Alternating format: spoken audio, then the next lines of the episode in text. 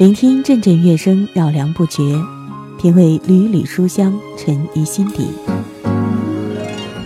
欢迎收听小莫读书，更多情况敬请关注微信公众号“莫听莫想”或网易云音乐主播电台“小莫下划线四二三”。今天小莫读书节目当中要为各位送上的文章是来自作家王朔的。别嘚瑟，你们也不会年轻很久。小莫读书正在播出。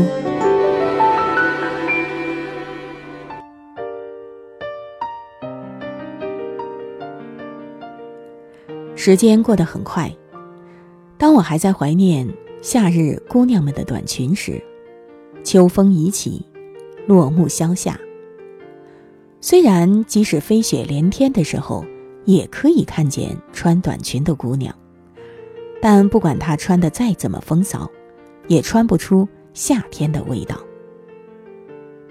每到天气转凉的时候，我就会莫名的忧伤起来，可能是源于骨子里残存的失意。关于失意这件事儿，我很少提起，只是在朋友聚会场面沉闷的时候偶尔说说，立刻引得众人哄堂大笑。气氛马上活跃起来。失意还是有用处的，我很欣慰。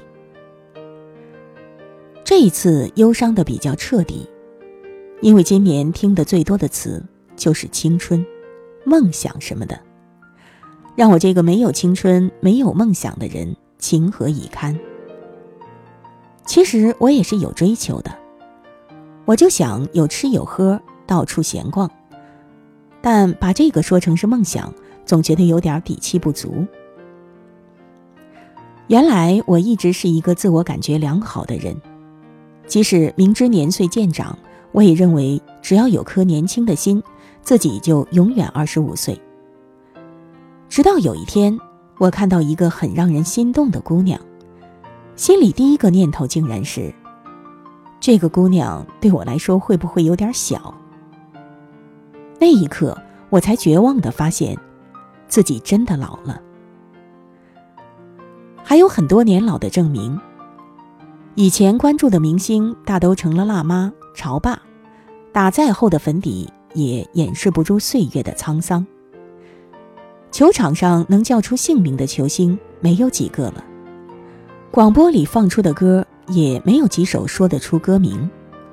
朋友们的孩子都已经会谈恋爱了。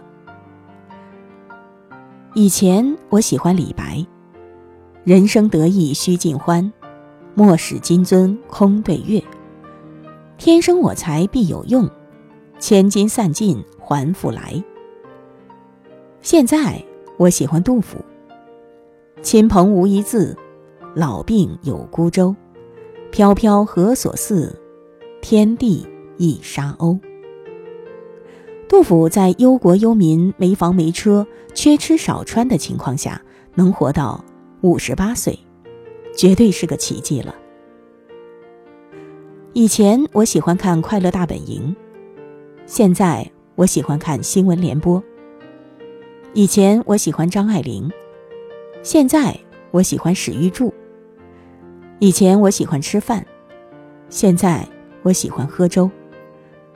以前我特别怕麻烦，现在我喜欢凑热闹。以前一觉睡到十二点，现在六点钟准时起床撒尿。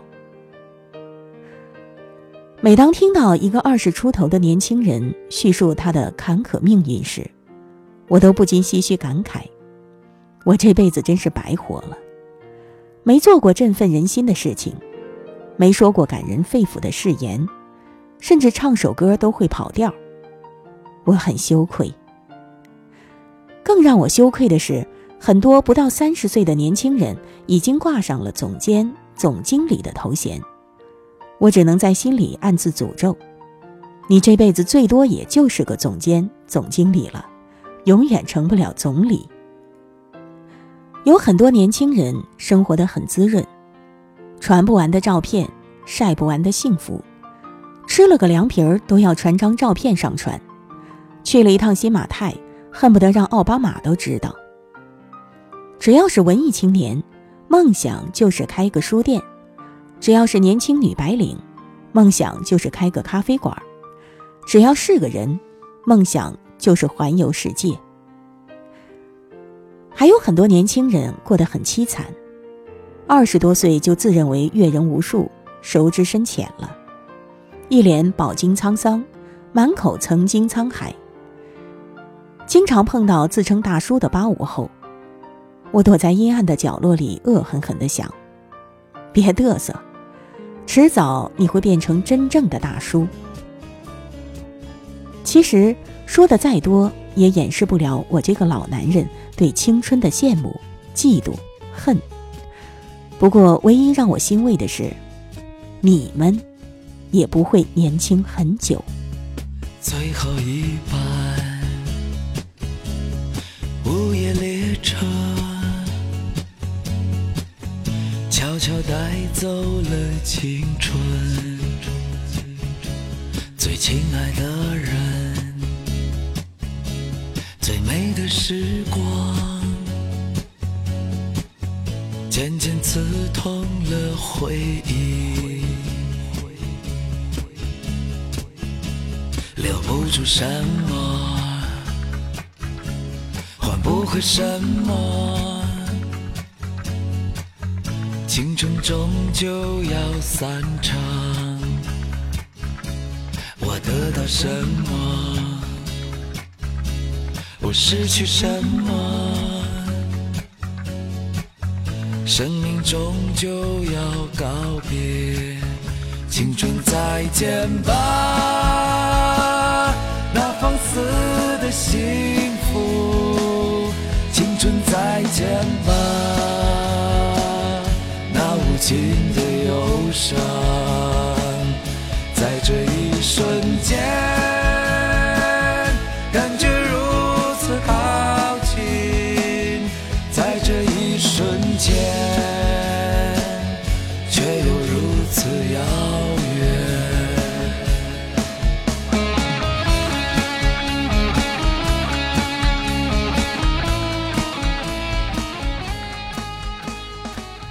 刚才我们共同品读了来自作家王朔的文章，别嘚瑟，你们也不会年轻很久。读这篇文章的时候，我就想到了塞缪尔·沃尔曼的那篇有名的散文《青春》。